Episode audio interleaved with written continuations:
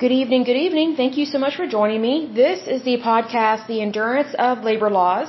I'm your lovely host, Lesley Sullivan, and today is episode 113, and we're going to take a look at the United States Federal Witness Protection Program.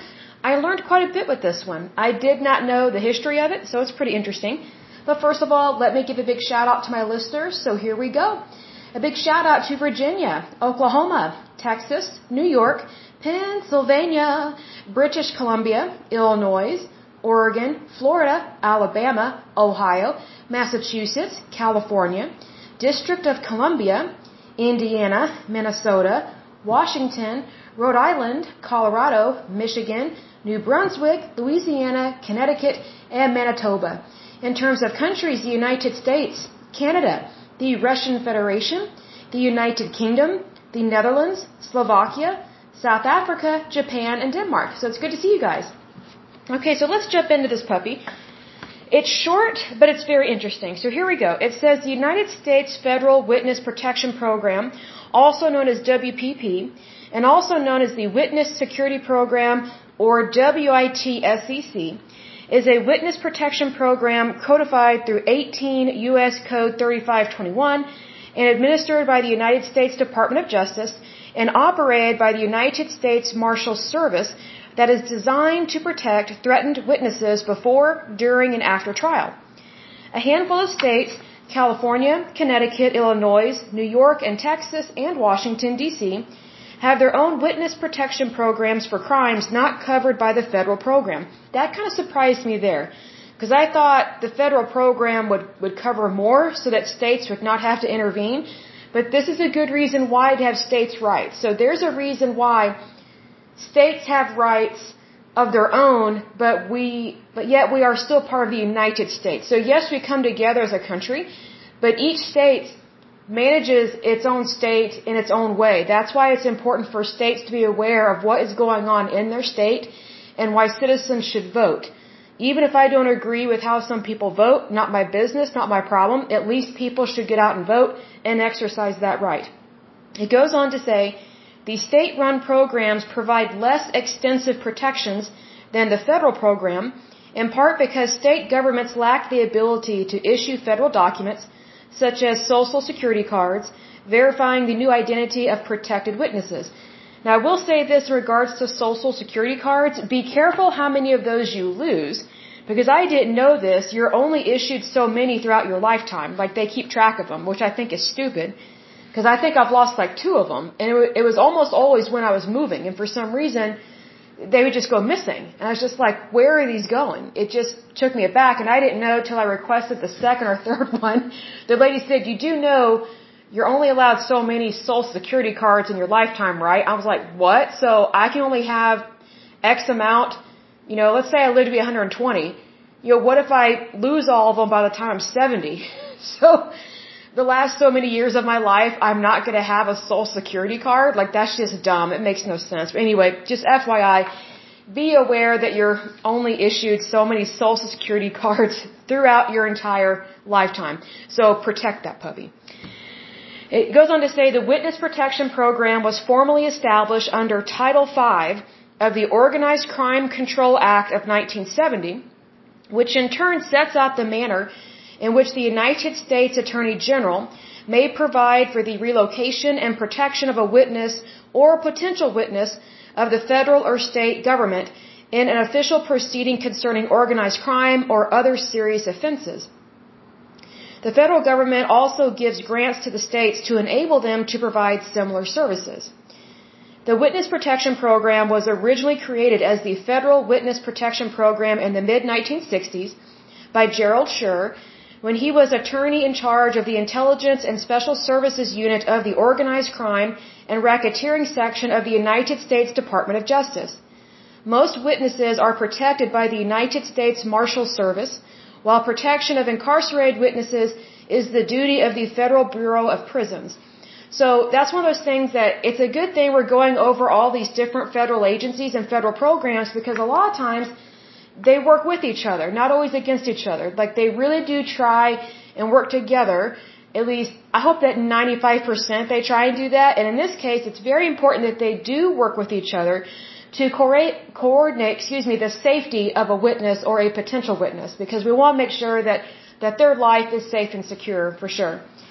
Goes on to say, as of 2020, approximately 19,000 witnesses and family members have been protected by the United States Marshal Service since the program began in 1971.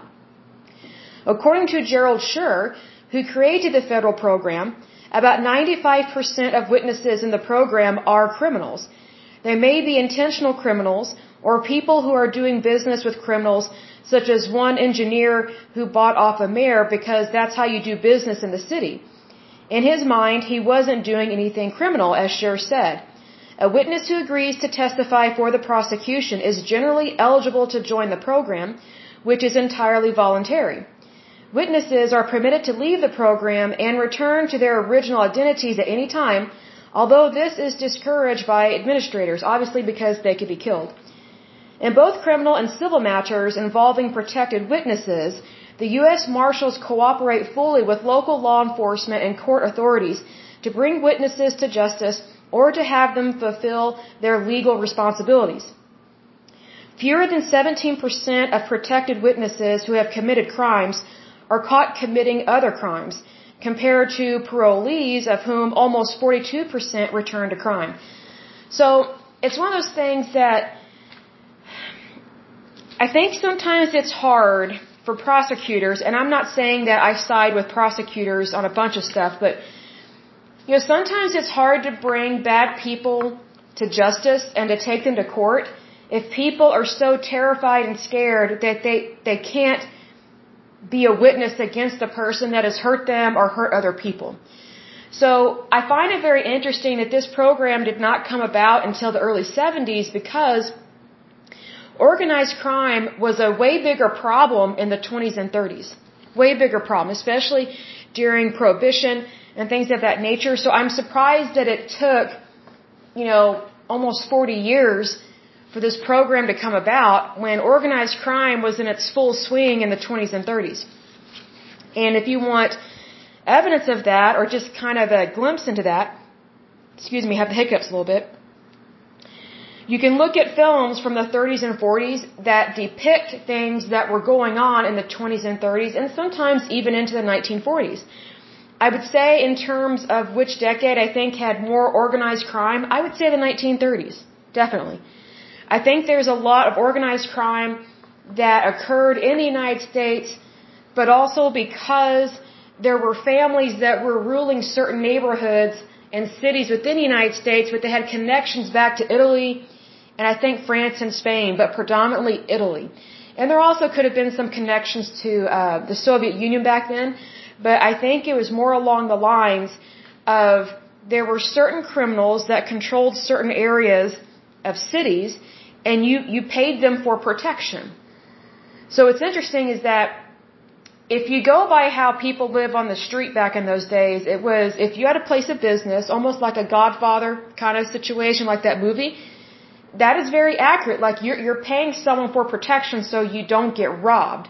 So it's like you're paying for a security system, but at the same time, the people that you're paying to protect you in terms of it being shady and underground, they could also rob you or kill you, especially if if they increase their rates.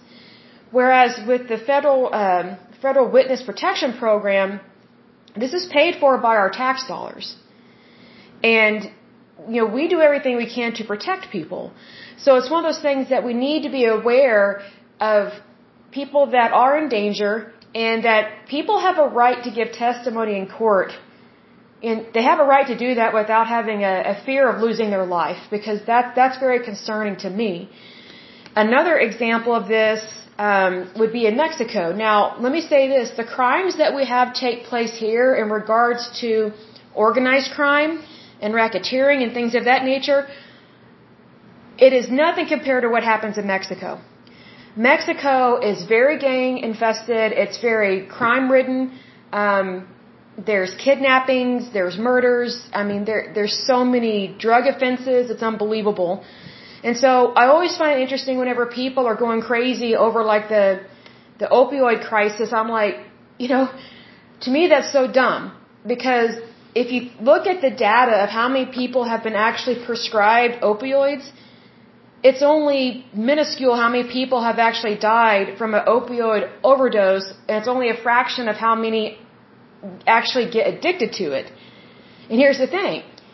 I have yet to see a case where someone died from an opioid, opioid overdose and it was actually a prescription drug and not a street drug. See, I don't think it's right to take a drug manufacturer to court based on drugs that a person purchased from the street. That's not right. To me, that's just greed. That's money grabbing. And I think sometimes victims' families do that. And I just think, you know, how is their greed any different than what organized crime does?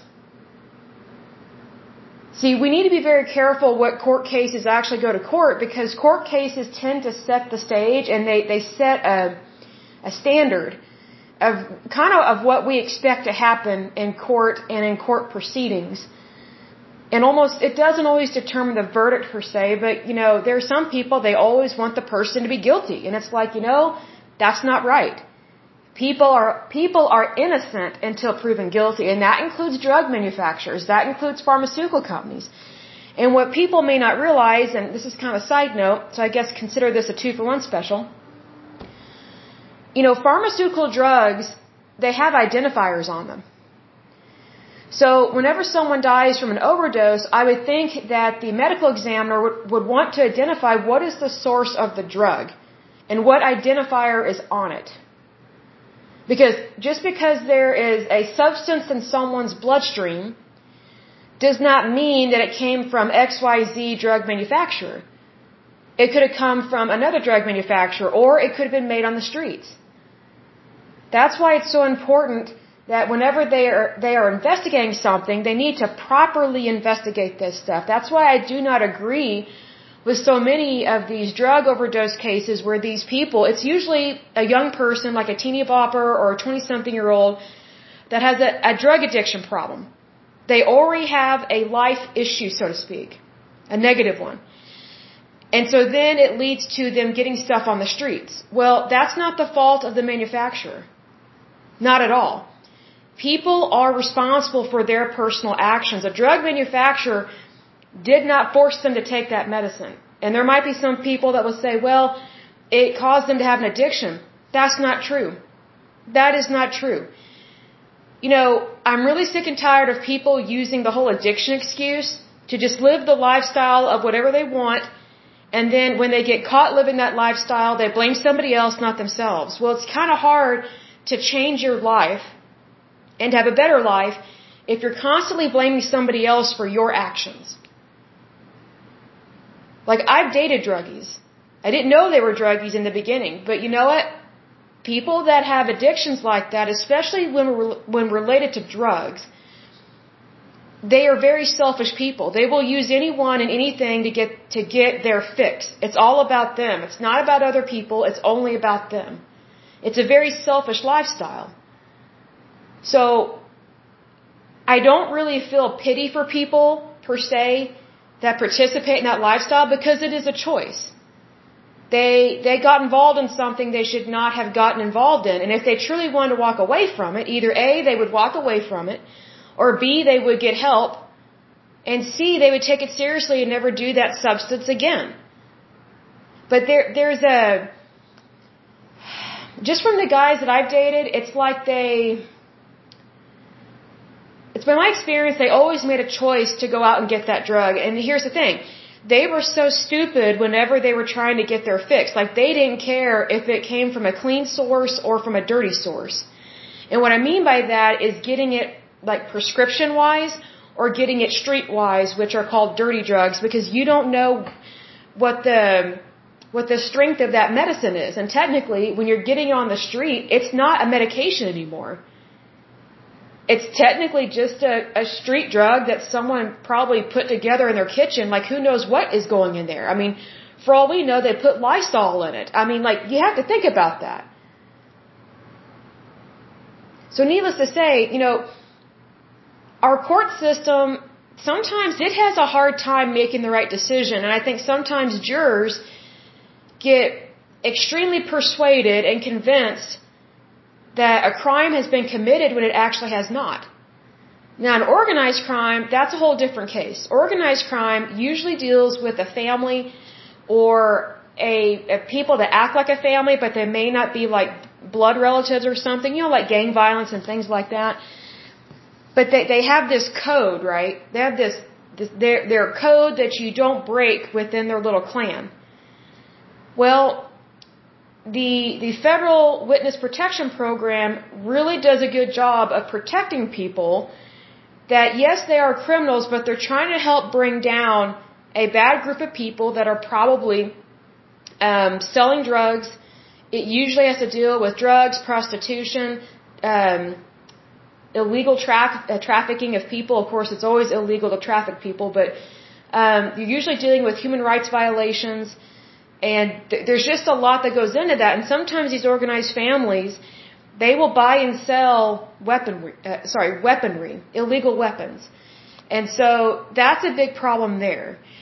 And, you know, sometimes we have cases where we hear about there were illegal weapons brought in from Mexico and from Central America. Like the, these, these Latin countries are not all sweet and innocent. You know, I, I feel sorry for their people because, you know, whatever murders and situations we have going on here in the United States is nothing compared to what happens in these Latin American countries. They are riddled with crime. It's very drug infested. It's very serious. And what sucks about these Latin American countries is that a lot of their government officials can be bought and sold to the highest bidder. That's why their corruption is on a totally different level than what we have going on here in the United States. Like our stuff is peanuts compared to what goes on in other countries. And the reason why ours is peanuts is because we don't have the same kind of criminals. We, we don't have the, the same lack of due diligence, I would say. And even though our, our system is not perfect, it sets a pretty high standard of what we consider to be acceptable human behavior and what is not considered acceptable human behavior. You know, like for example, I remember this boss I had, she was supposed to go on vacation with her husband down to Mexico, and this was several years ago. And um, there was a, a what what's it called? It's where you go to the, what's it called? The the state site or something that talks about you know travel bans and things like that. I guess it's the I think it's the Department of Homeland Security or something like that. And it lists like where there are travel bans or you can go, but hey, it's a really high risk, especially for Americans because they stay on top of that. Um, our federal agencies do in regards to keeping Americans safe whenever they, they go travel to other countries.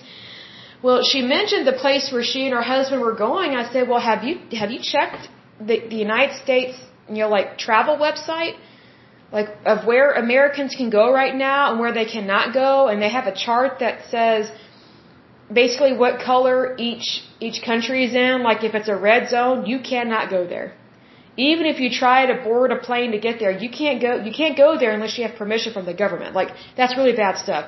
So they have all these different um variations of different coloring on the map of what is considered a safe area, slightly not safe, really unsafe, and extremely unsafe. And she didn't have a clue about this website. I was like, well, you need to go check it out. I think it's the Department of Homeland Security or whatever, or the State Department. I can't remember which which one it was, at least at that time.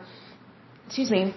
I said, you need to check that out for you and your husband's safety because you may not be able to go just because you can purchase a plane ticket and you can purchase a really nice swanky resort, you know, weekend trip or week trip, that doesn't mean you should go or that you will get to go.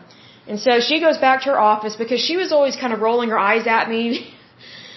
and it's just kind of like, okay, you need to be careful about stuff like that because there's a lot, lot of stuff going on with, with Americans being murdered. And I was right. Um, she went to, I guess, the, the state website or Department of Homeland Security or whatever and sure enough, the region and area that she and her husband were going to go, that had this beautiful resort, they did not get to go because there there had been a recent killing of all these American tourists. And I know this is a dime a dozen of these stories, but I guess what happened was there were these tourists, Americans, they were on this bus, they were traveling, I guess, to their resort or to like a, a museum or something in this country. And it got stopped by these gang members. They murdered the bus driver, who was a citizen of their country, so they don't even care about their own citizens anyway. But they were really brutal to the Americans. They forced them off the bus, they robbed them, beat them, who knows what else they did to them to torture them. Um, they they shot most of them and then some of them they beheaded and then they threw their heads and their bodies into a ditch that they dug. So, needless to say, I remember my boss coming up to my desk and she said, "You know, I'm really grateful that you told me about that because there's a travel ban right now and this is why." I said, "Well, you're welcome." You know, like from that moment on, she didn't really roll her eyes at me anymore after that. you know, she knew that hey, you know, this this chickadee, she knows what she's talking about.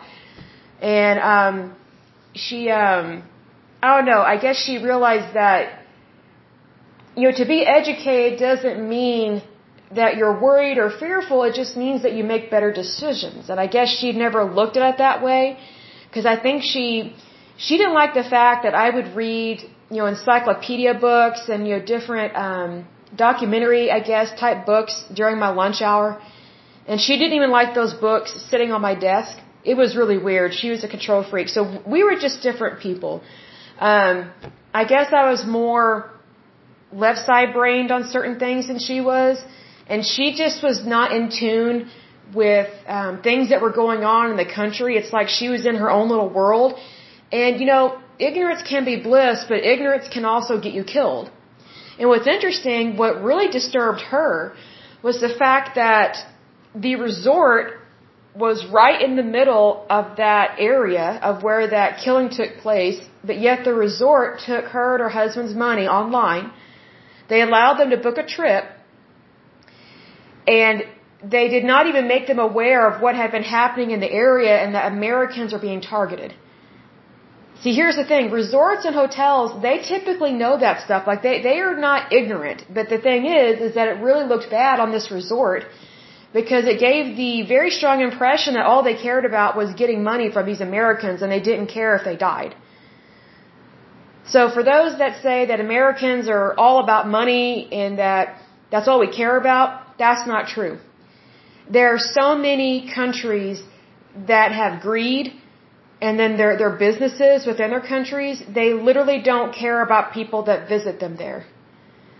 And they don't value the safety of the tourist, which is really sad because if you really care about people, and also if you want people to come back and visit you year after year and continue to do business with you, I would think that you would value their life, you know, kind of thing. I think that that would be basic. Like that's what my mom and I experienced when we uh, went to Italy that one time we had several different tour guides and they they always cared about our safety always there was one that didn't give a hoot and she was american she was a jerk we didn't really like her we never traveled with her again but the ones that were from um actually italy they very much cared about our safety and if we if we had a concern or a question they answered it it wasn't oh you stupid americans it was never like that they always took really good care of us and i'll give you an example the last couple days that i was there um, in Italy, I did not feel very good. I mean, I had a migraine that would not go away. I felt really sick, and so um, I had to go get a medication from from a pharmacy. And what was interesting was the the pharmacies over there are nothing like the pharmacies here in the United States. Obviously, they they are small. They're kind of mom and pop shop kind of things. They don't have chains. I would say not like we do here, and they are not huge. They're not super centers. They're tucked away. And what's really cool is that these pharmacies, they're in these beautiful Roman buildings. It's so beautiful. It's just so fascinating that you have a pharmacy in this beautiful building that's like from the 1300s, 800s, you know, really far back in time, like in Pompeii or Rome or, or whatever the case may be. So it, it just feels weird walking into a really beautiful historical building, but yet, but yet you're going there for kind of like a modern issue. You know, I need my, my, my prescription and I need help with this. And what's interesting is that the pharmacist did not speak any English.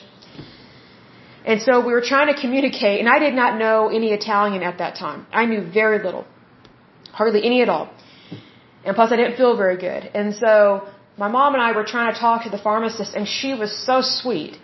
She was absolutely sweet and you could tell that, you know, she was concerned for my welfare and my well-being and she was really trying hard to understand what we were saying. And so th- there was a bit of a language barrier, but but it's so interesting. Like this pharmacist, she went out of her way to translate things and to make sure that even though English was not her first language or even her second or third language, I would say, she knew that I didn't feel very good and I was there for a reason and I needed help. And so one of the prescriptions I got, it was something, you know, to help with nausea or something like that. And, we were making sure that it, it doesn't interact with anything else I was having to take for whatever sickness I had at that time and traveling overseas. And, uh, make sure I don't have any allergic reactions. Like even though the, the, the box was written in Italian for this drug, you know, we were, we were able to, at best, I guess, best way I can describe it is to translate, decode it, and figure out, okay, what units do I take and how do I take this and things like that. And I was really impressed with that pharmacist, even though we had a language barrier. You know, we we we um, we worked through it. I guess is what I'm trying to say. And it ended up being really good, and the pharmacist was really kind, really sweet. But it just felt weird walking into a building that is so beautiful architecture wise because I mean I'm used to Walmart and Target and CVS and Walgreens. Like those buildings are not beautiful. You know? I think they would make more money if they were beautiful. Because I don't like this industrial look. I never have I never will. And what's interesting is that whenever I walk into a Walgreens and they have you know the old school photos up of what the original Walgreens pharmacies used to look like they they'd have like a, a soda shop in there bring those back I would love that I would love that. You know, that was such a neat thing to do. Like, I think they would get more business if they had an ice cream shop in there. I really do. I personally think it would be wonderful. But anyway, I, I've talked enough about that. But I will go ahead and end this podcast. But again, um, we were discussing the, the United States Federal Witness Protection Program. And just FYI, we'll go over another thing that is celebrated in the month of June.